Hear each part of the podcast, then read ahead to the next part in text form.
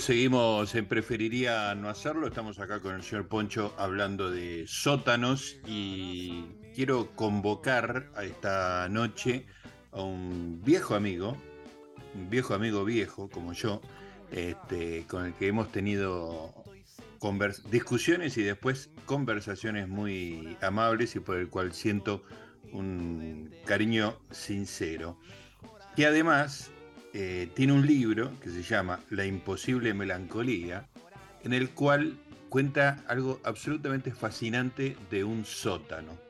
De eso y de muchas cosas más vamos a hablar con el señor Mario Sábato. Mario querido, ¿cómo te va acá? Gustavito Noriega te saluda. ¿Cómo estás, Gustavo? Me va, me va bien. Me va bien. Eh, eh, probablemente el audio va a estar interrumpido por algunos ladridos porque tengo mi, jauría siempre está conmigo. No, no logro echarla, así que. Me parece espectacular. Son bienvenidos a Preferiría no hacerlo, Mario. Mientras no interrumpan mucho, está bien. Claro, y, no, y si no, los, los, este, los entrevisto a ellos, Mario, no hay ningún problema. Acá somos amplios. Me parece bien, va a, ser más, interesante. no creo. No cancelamos a ninguna especie acá, ni, siquiera a la canina.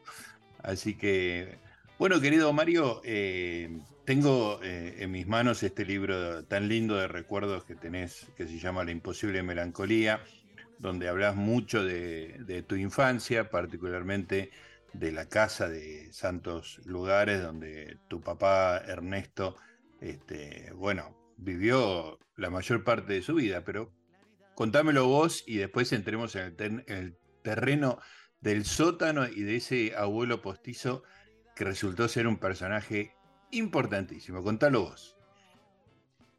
Mira, sí, yo eh, viví en santos lugares este, hasta que me casé. Este, recién entonces eh, tuve alguna independencia de, de, mi familia, de mis padres, que suplanté por la dependencia de mi mujer. Pero bueno, este, es una especie de destino que uno tiene. Está bien. entonces, eh, toda mi infancia la pasé allí. Eh, fue una infancia muy, muy rica. Yo me doy cuenta que, eh, comparando con mis nietos, mi espacio para la imaginación era enorme yo me tenía que imaginar ferrocarriles, eh, porque quería ser un maquinista cuando era nene, eh, eh, inventar las vías en las baldosas de la vereda, este, sentir choques que evitaba. y los veo a ellos con estos jueguitos en la computadora que a veces comparten, bueno, no sé. Este, no sé si todo tiempo pasado fue mejor o uno tiende a recordar solamente lo lindo del pasado. Claro. Eh, pero cierto es que recuerdo mi infancia como una etapa muy intensa y muy feliz, donde, eh, digamos, ahora eh, em, se diría de un chico como era yo, se lo definiría como un mitómano este, muy potente. Y mis padres tendían eh, a, a, decir que tenía una gran imaginación. Tal vez tenían, tenían ellos razón, lo que yo mentía descaradamente todo el tiempo, pero creyéndomelo. Es decir, yo creía que tenía un ejército, creía que era el comandante eh, que ganaba batallas. Este, fundé, qué sé yo, una sociedad protectora de animales. Eh, me tenía como presidente, había hecho los estatutos y había obligado a algunos amiguitos a aceptar formar parte de la, eh, de la asociación, eh, eh, excepto correr al, al, camión de la perrera con piedrazos cuando venía, eso sí, mis amiguitos colaboraban entusiastamente, mucho más por los animales me hicimos. Este, me acuerdo, por ejemplo, que sí, rescaté una gata que había tenido gatitos y para que no me la quitaran mis padres, cosa que jamás hubieran hecho, la, escondí en el techo de un bañito que queda fuera de la casa. Por suerte mi mamá conocía todos mis escondites y era ella la que se ocupaba de darle de comer, pues yo me olvidaba. Este, hasta que la gata, bueno, los gatitos consideraron que el exilio estaba terminado, el refugio había acabado. Este, pero bueno, fue muy, muy, muy intensa. Yo recuerdo algo, todavía me lo acuerdo porque fue un momento muy, muy feliz, eh, que yo venía en el manubrio de una, tendría 3, 4 años máximo, el manubrio de una bicicleta que em, traído en esa bicicleta por el vigilante del pueblo, que me había ido a buscar, yo me había escapado. era este, bravo. Era bravísimo. Mis padres ni se enteraron de eso. Ah. Te, este llevó de nuevo a tu casa y nunca se enteraron. No, no, nunca se enteraron. Consideré prudente no, decírselo, a pesar de mi. En, esa edad yo era prudente. Después, pasaron cosas. Pasaron muchas cosas, sí. Escúchame, Mario, y contame un poco cómo eran Santos Lugares en esa época. Supongo que estamos hablando de década del 60. Eh, sería muy distinto de lo que es ahora, que es directamente parte del conurbano, por decirlo de alguna manera, ¿no? Sí, eh, eh, tenéis que atrasar una década, es decir, la década del 50. 50, ah, perfecto. este, ¿Cómo era? Era era, era muy feo. Feo, directamente, sin, sin tapujos. Era, típicamente un barrio hecho por eh, maestros mayores de obra, ¿no? Este, con pretensiones. bueno, a ver, la cosa era así. Em, ese fue uno de los barrios que creció por el ferrocarril San Martín. Claro. Entonces estaba estratificado. Eh, los barrios por jerarquía ferroviaria. En eh, Harlingham, como decían en aquel momento, eh, estaban los eh, directivos del, ferrocarril. En santos lugares venían, veníamos los segundos, que eran los maquinistas, era el barrio de los maquinistas. Y después la plebe habitaba en caseros o en se sepa que en los peones, en claro. guardia. ¿no? Claro.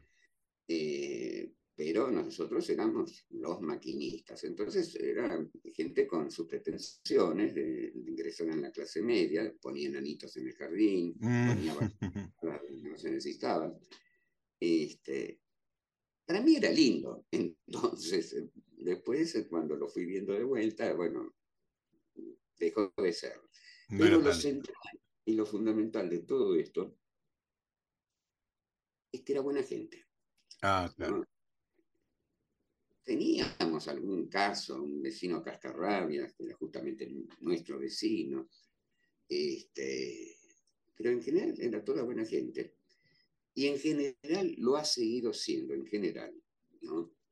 Eh, vos calculá que en estos periodos de enfrentamientos tan feroces, eh, a nosotros, cuando hicimos la casa, Museo Casa, nos ayudó el intendente Curto del, Partido Peronista, y luego continuó esa ayuda el intendente Valenzuela del PRO. Claro, claro. Este, cuando se resolvió eh, que la calle donde está la casa pasara a llamarse Ernesto Sábato, el Consejo lo votó por unanimidad. Claro, claro. Sí, sí, no podía ser de otra manera. Podía haber sido porque, eh, como sucede en todos los,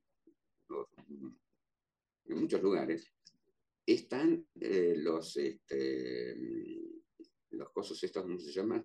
no mormones, sino este, ah, los que tienen la Cruz Roja. Este, los cruzados. No, qué cruzados, este. Dios mío. Bueno, ahora ya se me va Ya va a venir. Ya va a venir. Este, y resulta que el, el ¿cómo se llama? El, el, nombre que se reemplazaba era de eh, el que había donado el terreno para la Cruz Roja. Ah, ok. Y entonces, bueno, como se supone que era secreto pertenecer a los puntos suspensivos. ¿Masones? Eh, no sé, masones, ahí, ahí está, ahí está. Los masones, ahí están, los masones. Había dos o tres masones de extramuros, digamos, este, que rompían las pelotas diciendo, bueno, Mira vos. llamemos a tal otra calle, a tal otra, ¿no? Hasta que yo lo paré a uno de ellos y le digo, oye, es cierto que Langeri era masón. ¿Cómo lo sabes? Y bueno, donó el terreno de la Cruz Roja. Eh, o sea, que la Cruz Roja es de los masones. Este, debe ser por eso. Este, si tanta importancia tenía que le cambiara el nombre, ¿por qué nunca protestaron porque las placas de las calles estaban mal escritas? Entonces, bueno, fue una discusión típicamente de barrio, pero fueron esos tres. Claro, claro. Creo que había uno del PRO también. Claro, o sea, no fue un problema político, sino casi un problema este, antiguo, por decirlo de alguna manera. Así, así es, así es. Pero bueno, este, y ahí en uh, Santos Lugares estaba, está todavía, eh, la sede central de la Unión, eh, Unión Ferroviaria, que son fundamentalmente los maquinistas, ¿no? Claro. Este, cuando yo empecé a transitar ese larguísimo camino por la política, eh, está claro que yo cuando era muy joven, eh, bueno, era un jovencito de izquierdas. Claro. Las cosas con, con los años cambian, yo también, y ahora soy un viejito de izquierdas. Es decir, tu perro no está muy de acuerdo con tu posición política, me parece. No, no, no, no, muchísima gente no está. Pero este, el asunto es que en aquel momento yo era eh, del Partido Socialista de Vanguardia, que venía a hacer una escisión del Partido Socialista Argentino. Claro. Luego se convirtió en, un, en el Partido Socialista de Vanguardia, y luego en el Partido Socialista de Vanguardia Popular. A medida que los nombres se alargaban, el partido se achicaba. El partido se achicaba, ¿no? Era que quedábamos algunos indios y casi ningún, algunos este, caciques y casi ningún indio. Claro. Bueno, pero en aquel momento estaba el tema del entrismo, como se llamaba. este, y se le ocurrió este, a, ¿cómo se llama? Este, Latendorf. Abel Alexis Latendorf, era el dirigente. Hacer el entrismo con el Partido Peronista. Mm. Y siendo que yo era el único socialista de vanguardia de eh, Santos Lugares, Caseros, eh, Peña, ¿no? Creo que abarcaba, mi unicato abarcaba bastantes zonas. Fui a la Unión Ferroviaria a, eh, tener una reunión con ellos. Y, por supuesto, no siendo peronista, no había otra posibilidad de que el jovencito ese fuera gorila. ¿no? claro. Entonces, este, en cierto momento me escuchaban con, con cariñosa atención, menos uno que me ponía cara, cara de pocos amigos, hasta que finalmente me preguntó, bueno, pero finalmente, usted, en la época de Perón, ¿en qué posición estaba? Entonces yo le dije, de rodillas. Ah, no, no, de rodillas cuando las bolitas. claro, era muy chiquito. Yo tenía 10 años cuando lo derrocaron a Perón. Claro. bueno. no, era relevante tu posición política en ese momento. Nunca lo fue, pero bueno. Este, más todavía cuando eras chico. Sí, sí sí, con más justificativos. Claro. Muy bien. Ahora, ¿cómo, cómo llegaste? Vos en el libro lo, contás este, y es interesante. ¿Cómo llegaron a santos lugares? Porque hay un personaje ahí en el medio bastante importante en la historia. Es muy importante y fue muy, muy importante para mí el viejo Valle. Eh, mi padre quería un lugar tranquilo para escribir. Yo creo que era eh, uno y el universo lo que estaba tratando en ese momento. Y eh, un muy buen poeta y novelista, hoy olvidado, olvidado Wernicke, Me dijo, yo conozco a alguien que tiene una casita en Córdoba.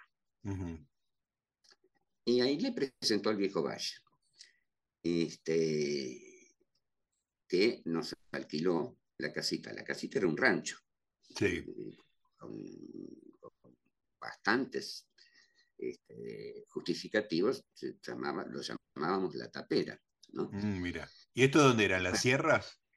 Esto era cerca de un pueblito que, eh, que se llamaba Carlos Paz, se sigue llamando Carlos Paz. Ah, ahora, es Villa Carlos Paz y es un centro turístico importante, en ese momento no. No, no, en ese momento teníamos que ir en Sulki a hacer las compras a Carlos Paz, que quedaba a 6 kilómetros. Mm. Este, y ahora creo que mm, orilla y más, en el lugar del pantanillo. Y bueno, eh, ahí nos quedamos en una casa que no tenía, es una tapera, que no tenía corriente, eh, tampoco agua y corriente. Teníamos que ir a buscar agua al, río Chorrillos. Lo de río, eh, de río era una exageración pueblerina, era un arroyito.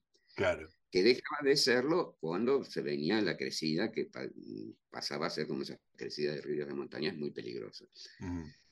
Y eh, se ponía el sol de noche, eh, atardecía, y eso era todo lo que teníamos, y era más que suficiente para mí, eh, que inicié mi, mi cortísimo camino eh, en la equitación, tratando de montar a Cacique, que era el caballo de, que arrastraba el surki, este, que por supuesto se desembarazó, de mí. Rápidamente. Apenas, notó mi presencia en mi exilio. este, y estuvimos todo un verano ahí. Y se repitió todos los veranos subsiguientes. Pero eh, al finalizar el verano, mi padre dijo este, que él no aguantaría volver a la ciudad, a Buenos Aires, y entonces el viejo Valle le dijo, yo tengo una casa en santos lugares, ¿no? Si quieres el alquilo.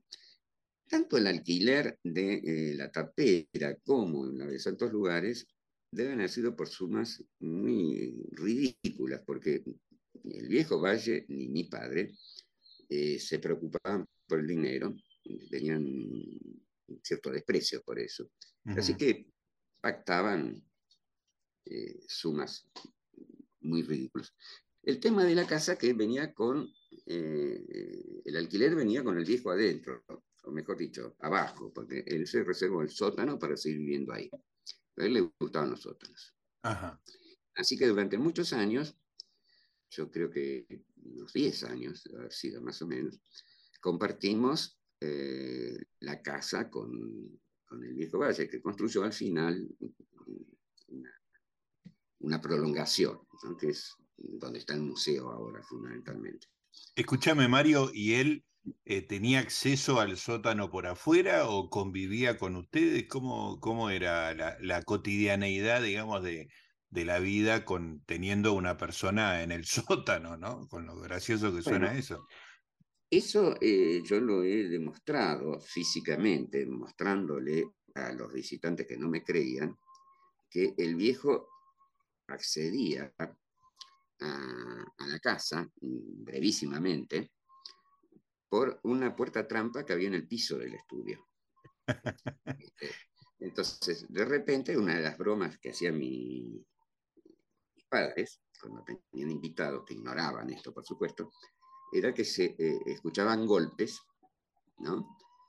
Eh, en el suelo.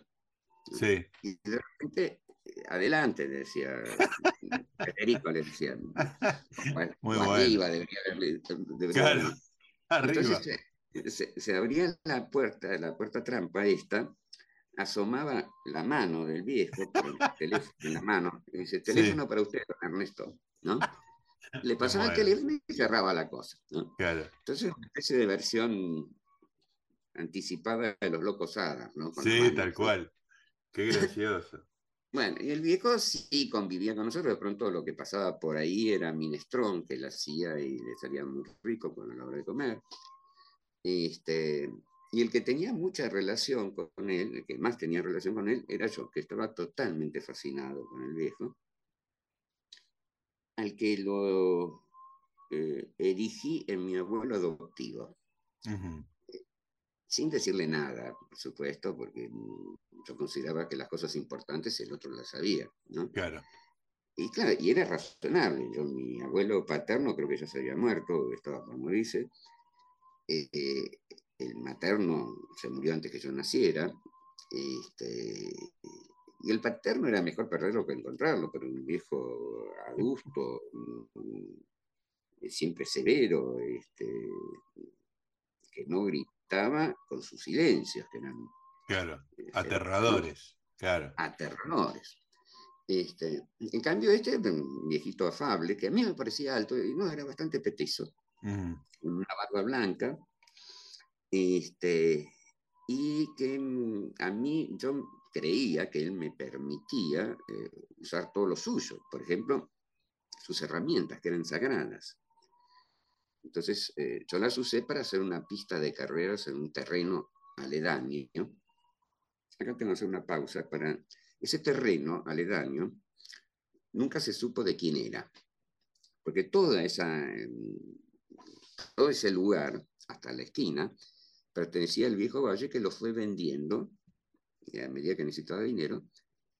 Este, y alguna venta no se acordó de haberla hecho y en todo caso el nuevo propietario no supo que la tenía.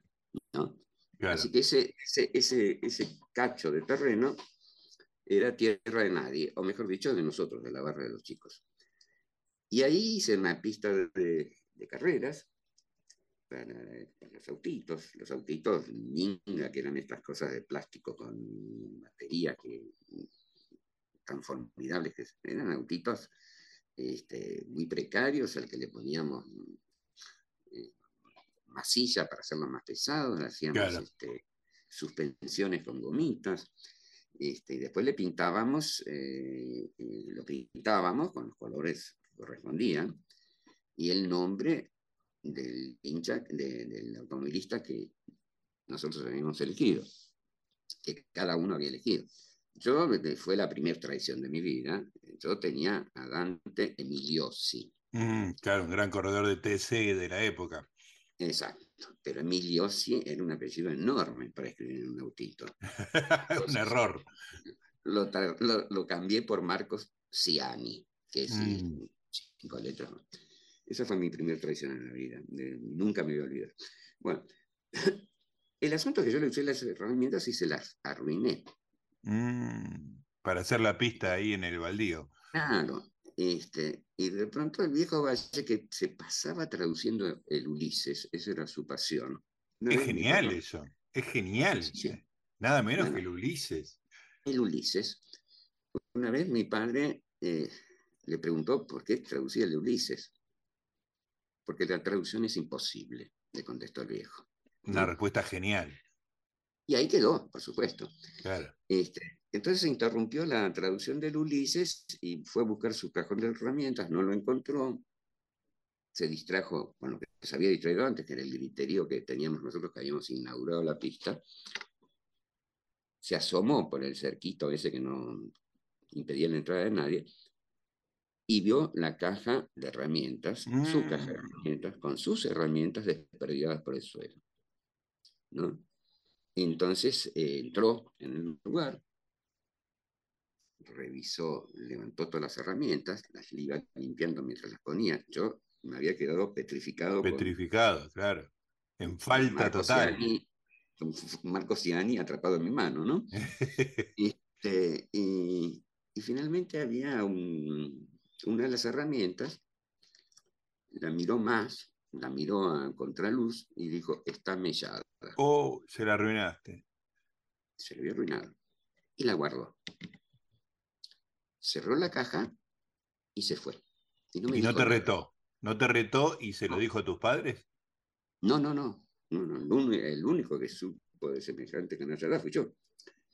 Eh, claro, la única consecuencia es que nunca más le toqué la caja de herramientas, pero yo siempre me pregunté qué hubiera pasado si Freddy, porque él tenía un nietito menor que yo, hubiera sido el culpable. Estoy seguro de que hubiera hecho lo que yo supuse que iba a hacer conmigo, que de pronto iba a sonreír levemente y me iba a levantar el destornillador mellado y me lo iba a clavar en el caño. Este, pero bueno, entonces, a ver, en el sótano, eh, mejor dicho, el viejo Valle fue uno de los precursores eh, del mundo en aviación. Fue el primer tipo que viajó, eh, filmó desde un avión. Sí. Lo hizo en Francia, agarrado a una de esas este, avionetas de doble ala con los tirantes, este, y filmó desde ahí. El tipo iba colgado de la sala filmando, literalmente. Literalmente colgado de la sala filmando. Bien. Este, después vino acá, hizo una compañía eh, eh, que producía noticieros, documentales, este, todo un material valiosísimo que lamentablemente se convirtió en peines, ¿no? porque cuando él quebró y quiso vender eso, nadie se lo quiso comprar. el celuloide se convierte en peine, claro. Sí, una fábrica de celuloide y se convirtió en peine. Pero bueno, el asunto, el viejo ya había quebrado, ya se había retirado, y yo tenía la idea de que el estudio, lo que se llamamos, seguimos llamando en la casa el estudio, que es un espacio amplio, todo de vidrio, este, con techos de vidrio también, había sido un estudio de cine, antes de que se fragmentara eso y se cortara por la mitad. Pero un lugar amplio. Y tenía esa ilusión, había una luz mágica en el estudio. pero bueno, cuando me, pareció prudente después abandonar esa ilusión, porque es muy feo que una ilusión tan linda se derrumbe, ¿no? Este, hasta que eh, de pronto había un, estudioso del cine, un historiador del cine, Domingo Di Núbila. Sí, el gran Di Núbila, claro. El gran Di Núbila, que escribió un libro sobre don Federico y me pidió que hiciera un, capítulo, que lo hice. Esto no me interesa, lo que interesa es lo que me comentó cuando le dije lo del estudio. Y me dijo, sí, que fue un estudio. No solamente había sido un estudio que se usó muy poco, eh, ahí se había grabado, habían filmado una réplica de la pelea de Phil Dempsey. ¡Qué maravilla! Bueno, este, pero claro, lo que para el viejo era muy cómodo, porque el estudio estaba adosado a su casa, para el resto de, de los técnicos y actores era incomodísimo irse hasta santos lugares. Claro. Así que poco tiempo después eh, el estudio finalizó y yo no lo supe hasta después de que ocurrió una... Eh, yo le dije a mi, a mi madre primero que iba a dejar el colegio de Buenos Aires para empezar a hacer cine, que era lo que me gustaba.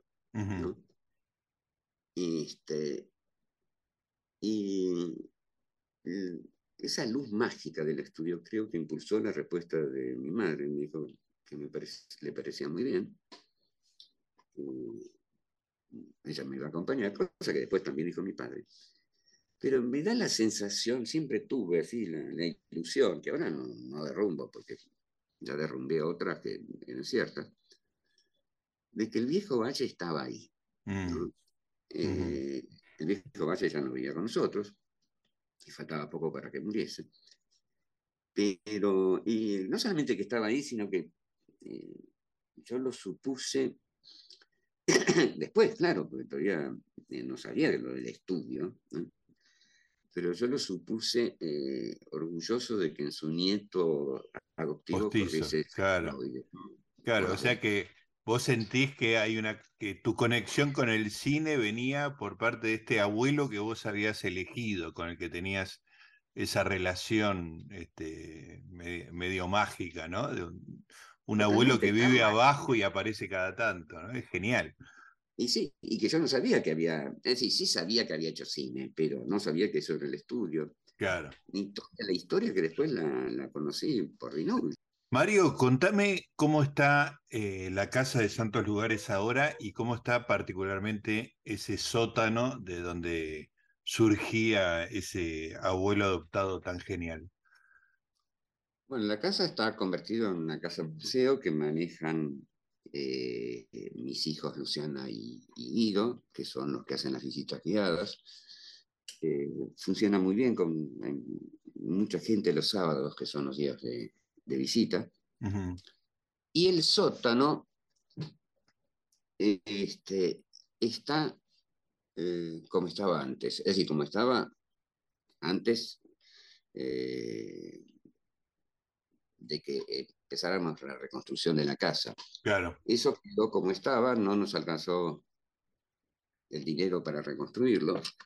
Eh, tuvimos eh, apoyos que, bueno, fueron suficientes como para hacer las reformas de la reconstrucción de arriba. Es decir, a ver, la casa no, no se puso en valor, como se dice ahora, se rehizo eh, exactamente igual que como estaba claro. Eh, cuando no había comenzado la tristeza en esa casa, ¿no? es mm. decir, como está en el año 90, por ejemplo. Claro, claro. Este, y el sótano fue esperando y aún espera.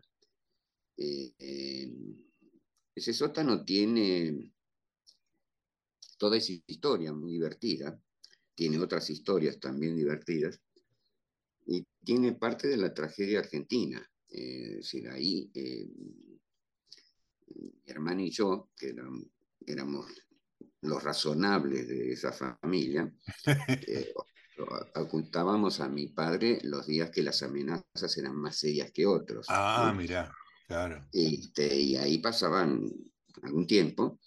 Este, con una inocencia de nuestra parte, como que, si volaban la casa con el sótano no pasaba nada, o si entraban en la casa no iban a buscar en el sótano, pero bueno, eh, nos sentíamos más tranquilos nosotros.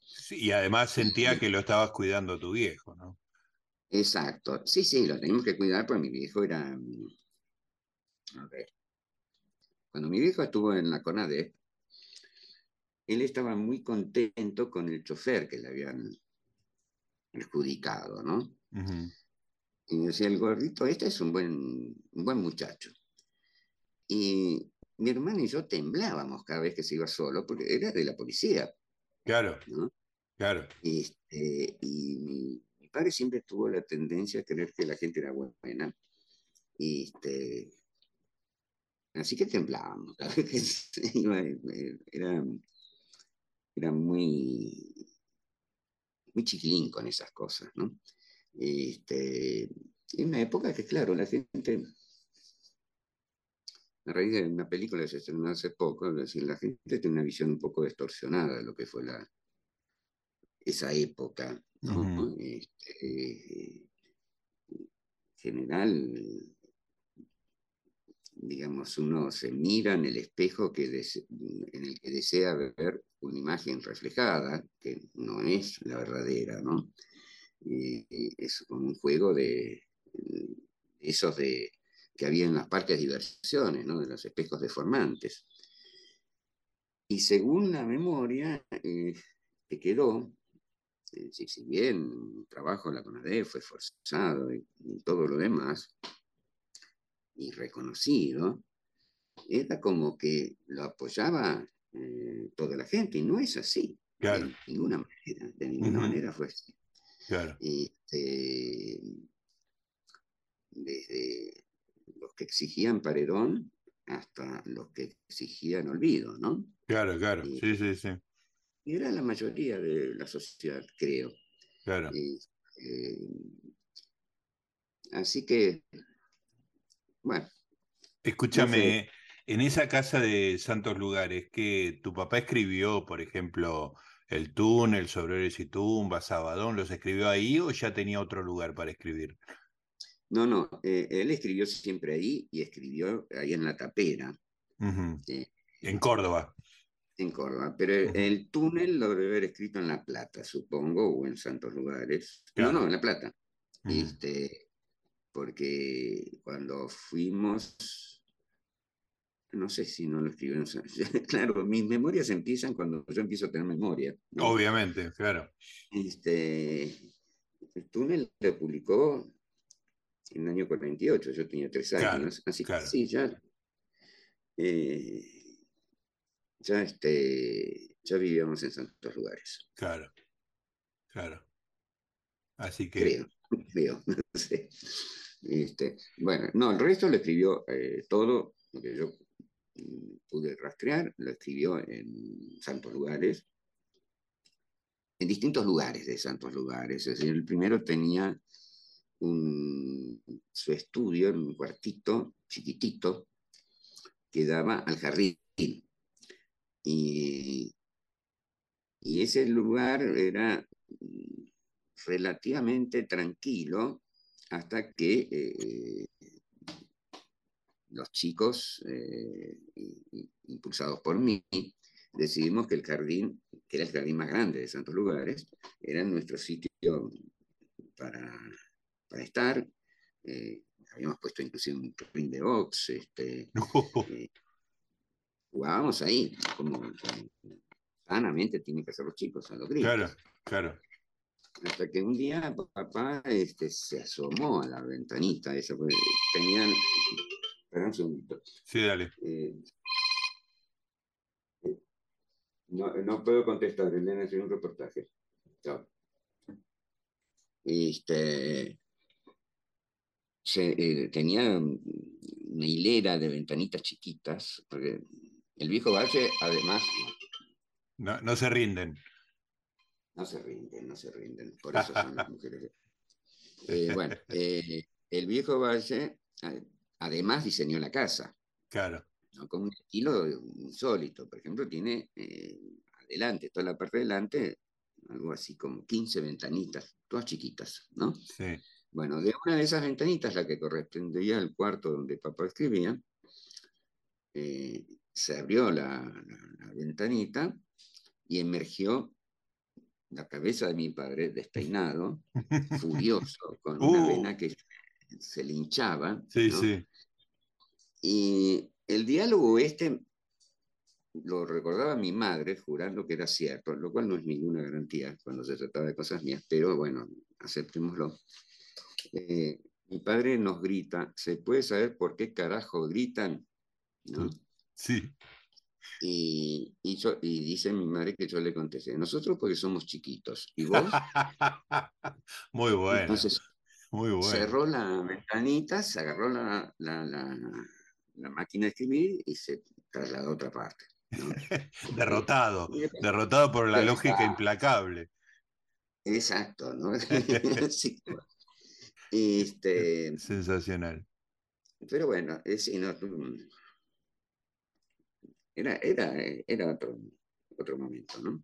Mario, déjame, nos quedan dos minutitos nomás, pero déjame decirle a la gente que está editado por Walhatter La Imposible Melancolía, donde contás esto y muchas otras cosas más. Y te quiero preguntar a vos eh, si está en alguna plataforma la película que hiciste hace unos 10 años sobre tu papá, Ernesto Sábato, mi padre, si no me equivoco, se llama la película. Eh, ¿Está en alguna plataforma? ¿Está en Contar o en alguna de esas? No, está en YouTube, en mi canal de YouTube. ah, perfecto, buenísimo. Mis películas, entre ellas esta, buenísimo. de muy buena calidad. Ah, qué suerte. Está, el Poder de las Tinieblas, está mi primer corto, es decir, voy subiendo. Ah, genial, la voy a, la voy a linkear ahora cuando, cuando haya pasado el programa, porque es una película que tiene es muy conmovedora y además tiene un material de archivo obviamente único, ¿no? Familiar, que para un escritor de la dimensión de tu viejo es un recuerdo sensacional, así que ya estamos recomendando eso. Bueno, te agradezco. Eh, igual piensen que no es un documental este, estricto, ¿no? Es decir, eh, es la historia como yo la recuerdo. y así tiene que ser, así tiene que ser, Mario, me parece indispensable. el resto es para los burócratas de la historia. Ahí está. Bueno, Mario, te agradezco muchísimo. La verdad que para mí es un placer hablar con, con vos, haber revisado un poco el libro, toda esa historia y ese sótano mágico. Y tu abuelo, un gran personaje. Tu abuelo, le invito a la gente además de que, que googlee un poquito para que verifique que Federico Valle era un personaje de la historia del cine argentino importantísimo. Así que una gran historia de sótanos nos regalaste, Mario. Bueno, sí, me gusta compartir esa historia. Te mando un gran abrazo, ¿eh? Un gran abrazo, Gustavo. Voy a atender a mi mujer que se va a enojar. Dale, y los perros también. Y los perros, sí. Y los perros. No se portaron genial. Nosotros seguimos en Preferianos eh, no hacerlo, hablando de sótano.